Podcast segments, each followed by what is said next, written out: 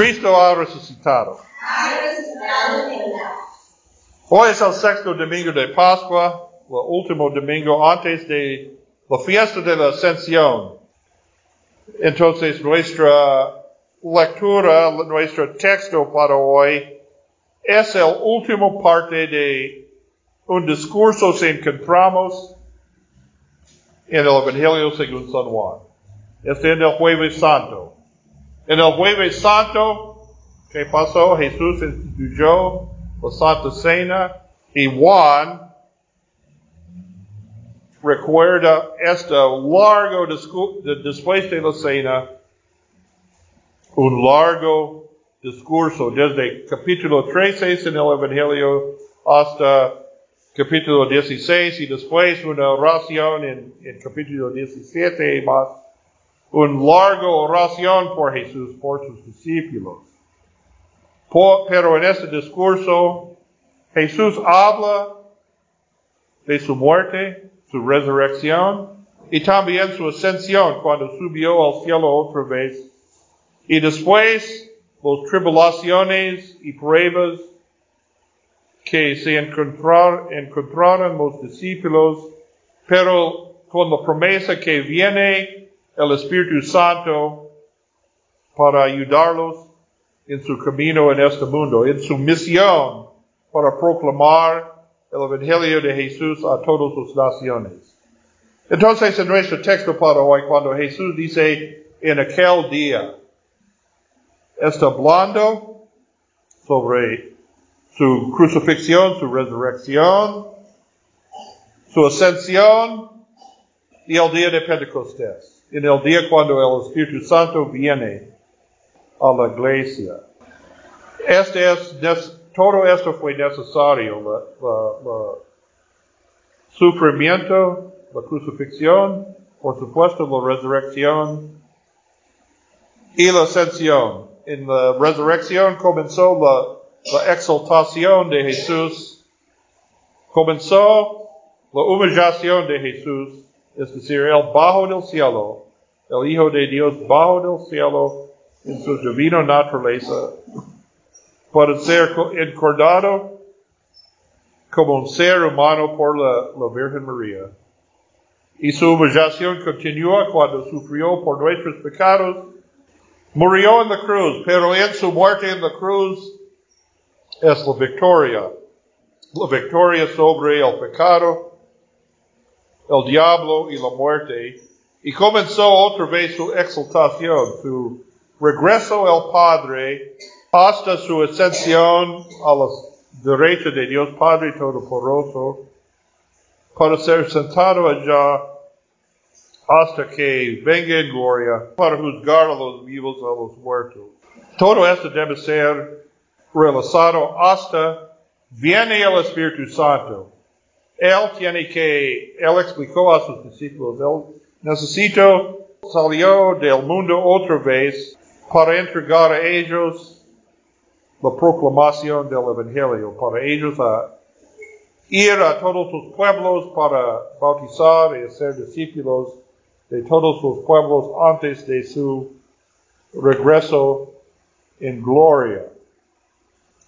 Pero en este momento los discípulos no entienden, ellos piensan entendieron, pero no entendieron.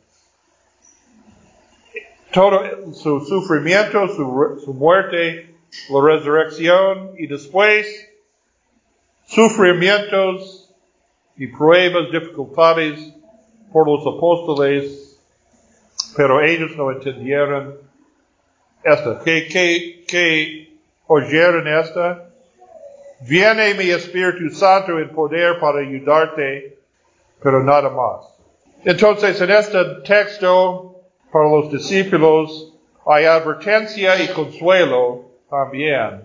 Nosotros ahora tenemos una ventaja sobre los discípulos, porque vivamos después de Pentecostés, cuando el Espíritu Santo fue derramado sobre la iglesia. Y toda la, muerte, la resurrección, la muerte, la en la resurrección y la ascensión, todo fue realizado también en Pentecostés. El, Espíritu Santo viene en el día de Pentecostés. Estamos viviendo entonces en el tiempo de Pentecostés, el tiempo de la iglesia, cuando tenemos en la plenitud la, la revelación de Jesús y el poder del Espíritu Santo, pero nosotros también a veces necesitamos la advertencia y el consuelo de Jesús en este texto también. Hay dos puntos para tratar en este texto. En Juan 16, 23. En aquel día no me preguntaréis nada de cierto, de cierto, de, os digo que todo cuanto pediréis en mi, el Padre en mi nombre os lo dará. En este texto hay dos palabras griegas que pueden traducidas como pedir, pero en diferentes sentidos. Entonces, nuestra uh,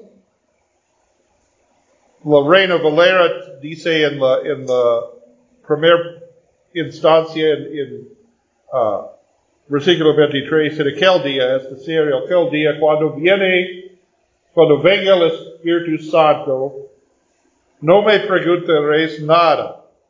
Es decir, preguntar. Esta palabra significa pedir, pero en este sentido, para preguntar, para preguntar sobre la doctrina, la enseñanza, de, las cosas de, Dios.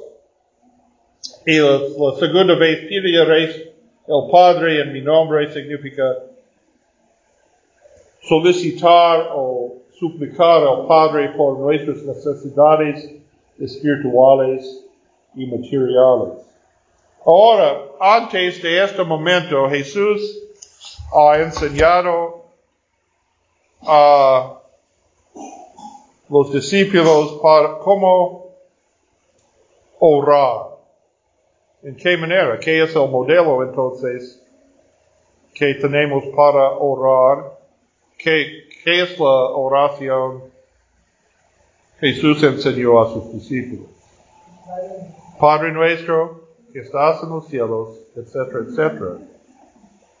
Pero no dice ella, él, a orar en mi nombre. No, no, hasta este momento no autorizó a los discípulos a orar en su nombre, pero ahora sí, también dice, en aquel día no me, no me preguntaréis nada sobre la doctrina, ¿por qué? Porque en aquel tiempo ellos tienen todo la revelación de Dios, la, escritura, las sagradas escrituras. En el libro de Hechos tenemos la historia uh, de la ascensión, de Pentecostés, la predicación de los apóstoles en aquel día y también la escritura del Nuevo Testamento. En el principio los, la única escritura los apóstoles tenían fue el Antiguo Testamento, pero el Antiguo Testamento señalaban a Cristo también, las profecías de Cristo, pero Cristo fue el cumplimiento de todas las profecías del Antiguo Testamento, entonces Jesús autorizó a los apóstoles a enseñar nueva doctrina en su nombre. La nueva doctrina es que el Mesías es Jesucristo. Y cuando Jesucristo murió en la cruz por nosotros, Él venció el poder del pecado, el diablo, el mundo. Y también cumplió todas las promesas, las leyes del Antiguo Testamento en preparación para el Mesías. Él autorizó ellos enseñaron este en su nombre. Ahora, ¿qué, tenemos en lugar de los apóstoles no está con nosotros ahora ni nuestro Señor en forma visible? Entonces, ¿qué tenemos en lugar de los apóstoles? ¿Dónde encontramos la enseñanza apostólica? en la, Santa Biblia. La Santa Biblia dice en Timoteo Cada palabra de, las, de los Sagradas Escrituras están inspirados por el Espíritu Santo. El Espíritu Santo habla por la predicación, la proclamación que está escrito aquí en esta Biblia. Entonces, no necesitamos buscar, oh Dios, ¿qué es la, qué necesitamos saber para la salvación? Porque todo está aquí en, en la Biblia. Entonces, en aquel día no me preguntaréis nada porque todo que necesitamos saber para la salvación está en la Santa, en la Santa Biblia. También todo que es necesario, uh, podemos pedir a Dios, solicitar a Dios para todos nuestros uh, necesidades materiales y espirituales en el nombre de Jesús. ¿Qué significa esto? En el nombre de Jesús. Podemos acercar directamente al Padre con nuestras necesidades. Entonces Jesús dice, versículo 26, encontramos la misma palabra, en aquel día pediréis en mi nombre, y no nos digo que yo rogaré al Padre por vosotros, es decir, no dice, no podemos solo preguntar, uh, oramos a Jesús, podemos orar al Padre también directamente porque por causa de Jesús. Por causa de Jesús quien murió por nosotros. Pero tenemos tener, tenemos que orar por la fe en Cristo Jesús como nuestro Señor y Salvador. ¿Esto qué significa en el nombre de Jesús? En el nombre de Jesús no es un palabras uh, de magia, de decir, oh, en el nombre de Jesús. Podemos orar por una nueva casa, en el nombre de Jesús. Y Dios debe darnos una nueva casa.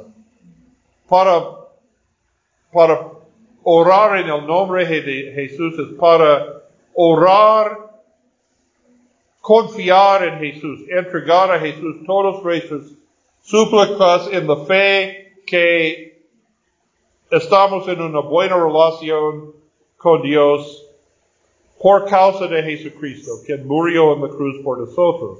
Por nuestros propios méritos merecemos la ira de Dios y el castigo eterno, pero por causa de Jesús Estamos salvos y podemos acercar a nuestro Padre Celestial.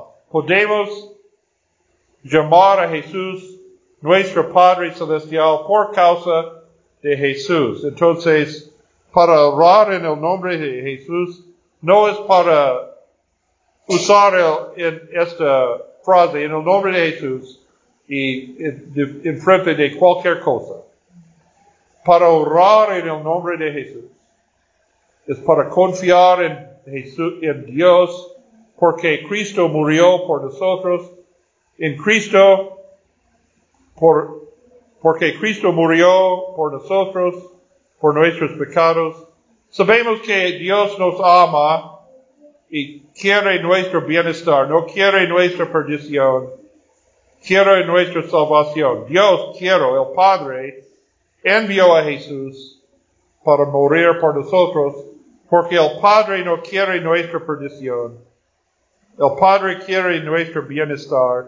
Pero entonces podemos confiar en Dios por nuestras necesidades, pero podemos orar según la voluntad de Dios. Podemos orar por las cosas que Dios, que es conforme a la palabra de Dios. ¿Qué, qué es según nuestro catecismo, en nuestro estudio del Padre nuestro,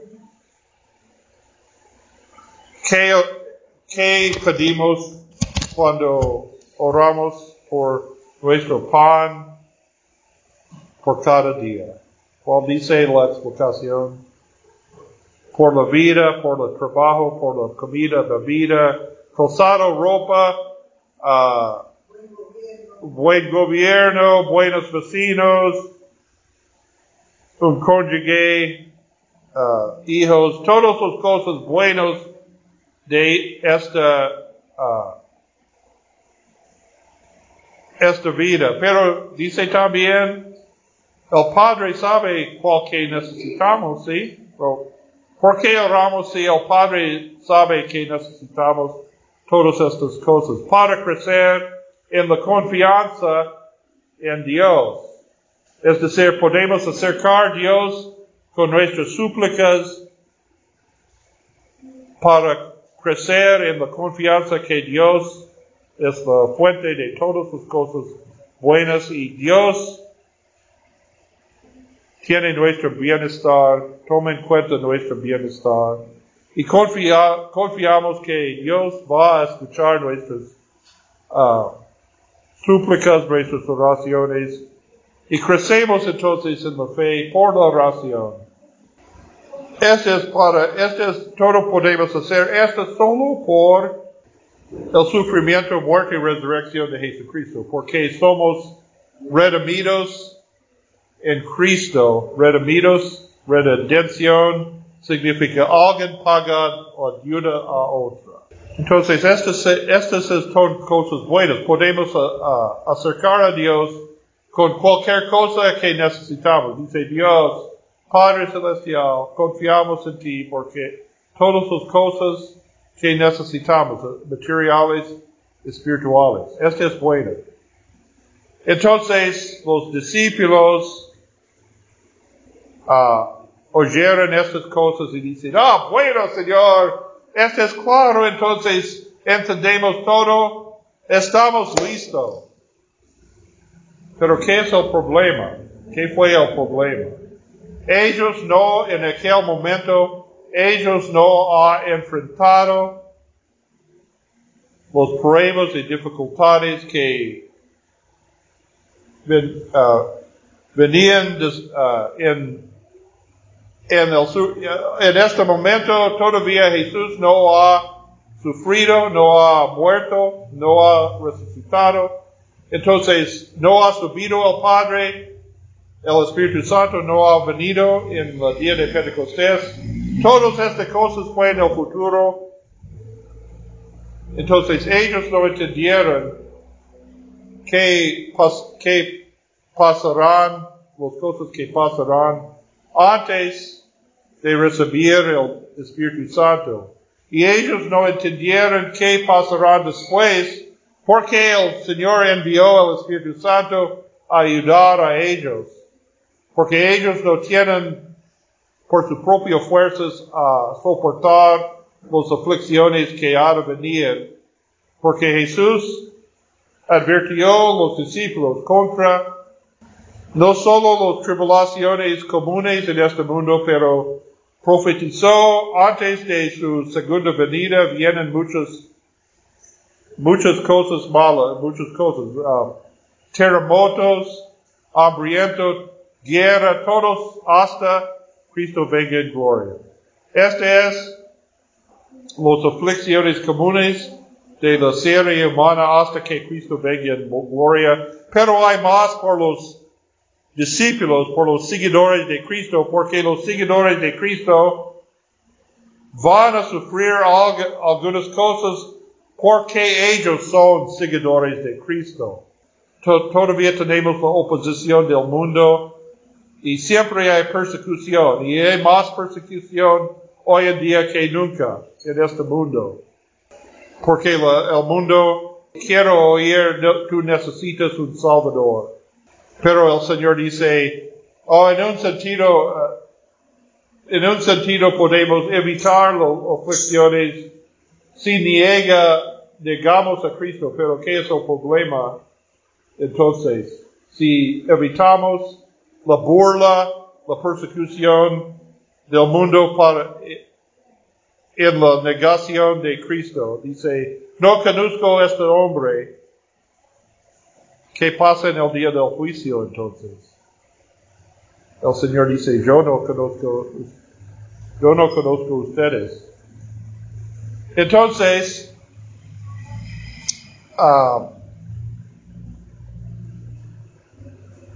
estas cosas los discípulos no entendieron todavía. Entonces, el Señor dice, ahora crees. Ellos piensan, en el momento sus emociones fue muy, tiene, fue muy emocionante cuando Cristo dice en aquel día el Espíritu Santo viene y todas las cosas tú puedes pedir, pedir en mi nombre. El Señor escucha y, y les ayuda. Ayudarán. Pero dice, ahora creéis y aquí la hora viene y ha venido ya en que seréis esparcidos cada uno por su lado y me dejaré solo. Mas no estoy solo porque el Padre está conmigo. ¿De qué está hablando Jesús?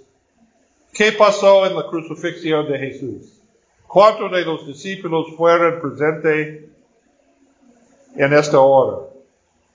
Solo Juan y el Madre María y algunas otras mujeres. Los hombres, varones, los discípulos de Jesús, ¿dónde están? ¿Dónde estaban? No estaban presentes en la crucifixión.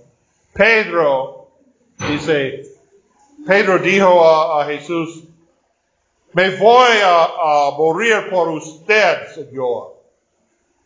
Pero en el momento de verdad, Jesús negó a Jesús tres veces.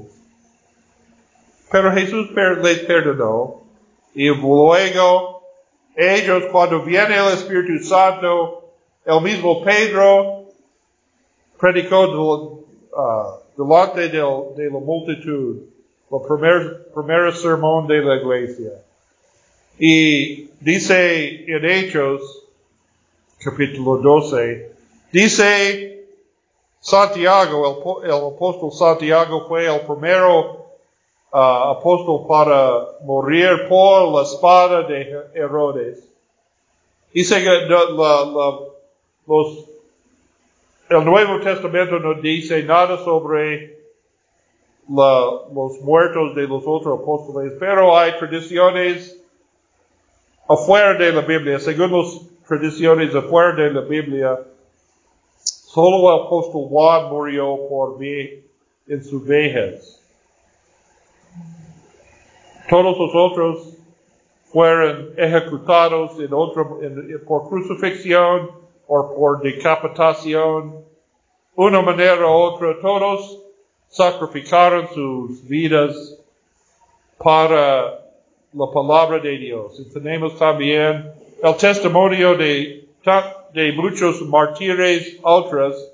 También tenemos la historia en hechos de Esteban, el primer mártir de la iglesia que murió por la palabra. Todos, todos sacrificaron sus vidas para la verdad de esta palabra que Jesús nos da en las Sagradas Escrituras, las buenas noticias del Evangelio según uh, el Evangelio de Jesucristo. Pero esto ocurrió después de Pentecostés, cuando el Espíritu Santo fue derramado sobre toda la iglesia. Esto ocurrió en los libros de Hechos, leemos en Hechos, del crecimiento de la iglesia y las aflicciones, la persecución de la iglesia en aquel tiempo del libro de Hechos en el, primer siglo. Pero en muchos sentidos es igual hoy en día. Somos también como los apóstoles somos pecadores, caemos en pecado, a veces nos estamos uh, modelos de la fe, pero tenemos el Espíritu Santo, el Espíritu Santo nos ayuda y, tenemos el modelo también en el, Antiguo Testamento, dice en nuestros, uh, nuestro salmo por hoy, Salmo 107 es un salmo uh, escrito en agradecimiento por el retorno del de pueblo Israel a la tierra prometida después de la exilio en Babilonia, el imperio babilónico cayó a la Persa y la, el emperador de Persa permitió los, el pueblo a regresar a Jerusalén para reconstruir el templo. Pero ¿qué pasó? Dice en Esdras, este salmo refirió por en el ellos tienen un viaje en el desierto. en su viaje desde uh, Babilonia a la, tierra prometida. Entonces hay muchas aflicciones en el, desierto. Pero el Señor rescató, el Señor soportó en el desierto. Y ese es otro uh, eco de qué, qué otro eco. Cuando el pueblo de Israel salió de la esclavitud en Egipto, ellos fueron en el desierto y muchas veces, como dice en números, ellos murmuraban contra Dios, contra Moisés, el representante de Dios, porque dice, Señor, ¿por qué sacamos de Egipto para morir en este desierto? Pero que no hay agua, no hay bebida, no hay esta falta de esta. Y en nuestro texto del Antiguo Testamento, nuestra lectura del Antiguo Testamento, tiene un ejemplo, una señal. El, el pueblo fue en rebelión contra Moisés y contra Dios y Dios envió los serpientes ardientes y, el, y el pueblo arrepintieron, arrepintió y Dios dice a, Moisés, levantó su un serpiente de bronce uh, en una asta y los que miraban al serpiente serán salvos. Ellos vivieron.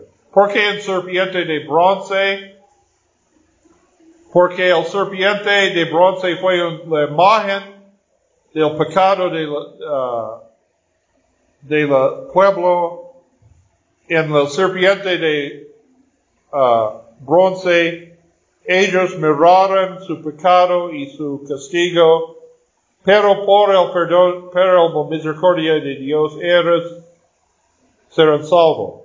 ¿Cómo, en qué manera eso es como Jesucristo? ¿Cómo debemos ver a Jesucristo? ¿Y qué vemos en Jesucristo? ¿Qué debemos ver en Jesucristo? Nuestros pecados y el castigo que merecemos, porque Cristo en la cruz es que merecemos de Dios. Cuando este, en esta imagen de Cristo en la cruz, este que merecemos de Dios. La gente bien, el serpiente de bronce significa ellos deben ellos merecían uh, morir por los serpientes en el desierto, pero por la fe en, los, en, los, en el símbolo del serpiente de bronce, en la, la, la serpiente de bronce fue un símbolo de la misericordia de Dios, pero también la imagen de su pecado y el castigo de Dios, también Jesucristo.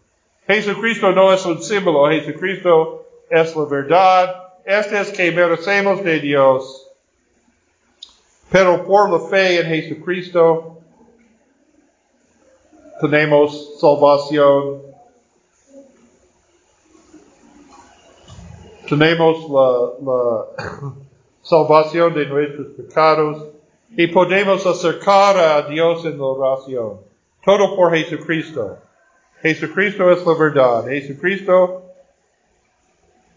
fue, Cristo dice, el hijo de hombre debe ser levantado como el serpiente de bronce en el desierto.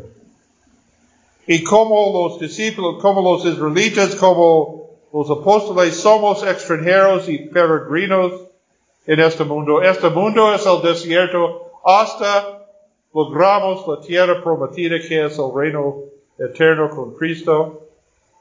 Entonces tenemos la misma promesa que Dios está con nosotros, Dios es misericordioso. Si arrepentemos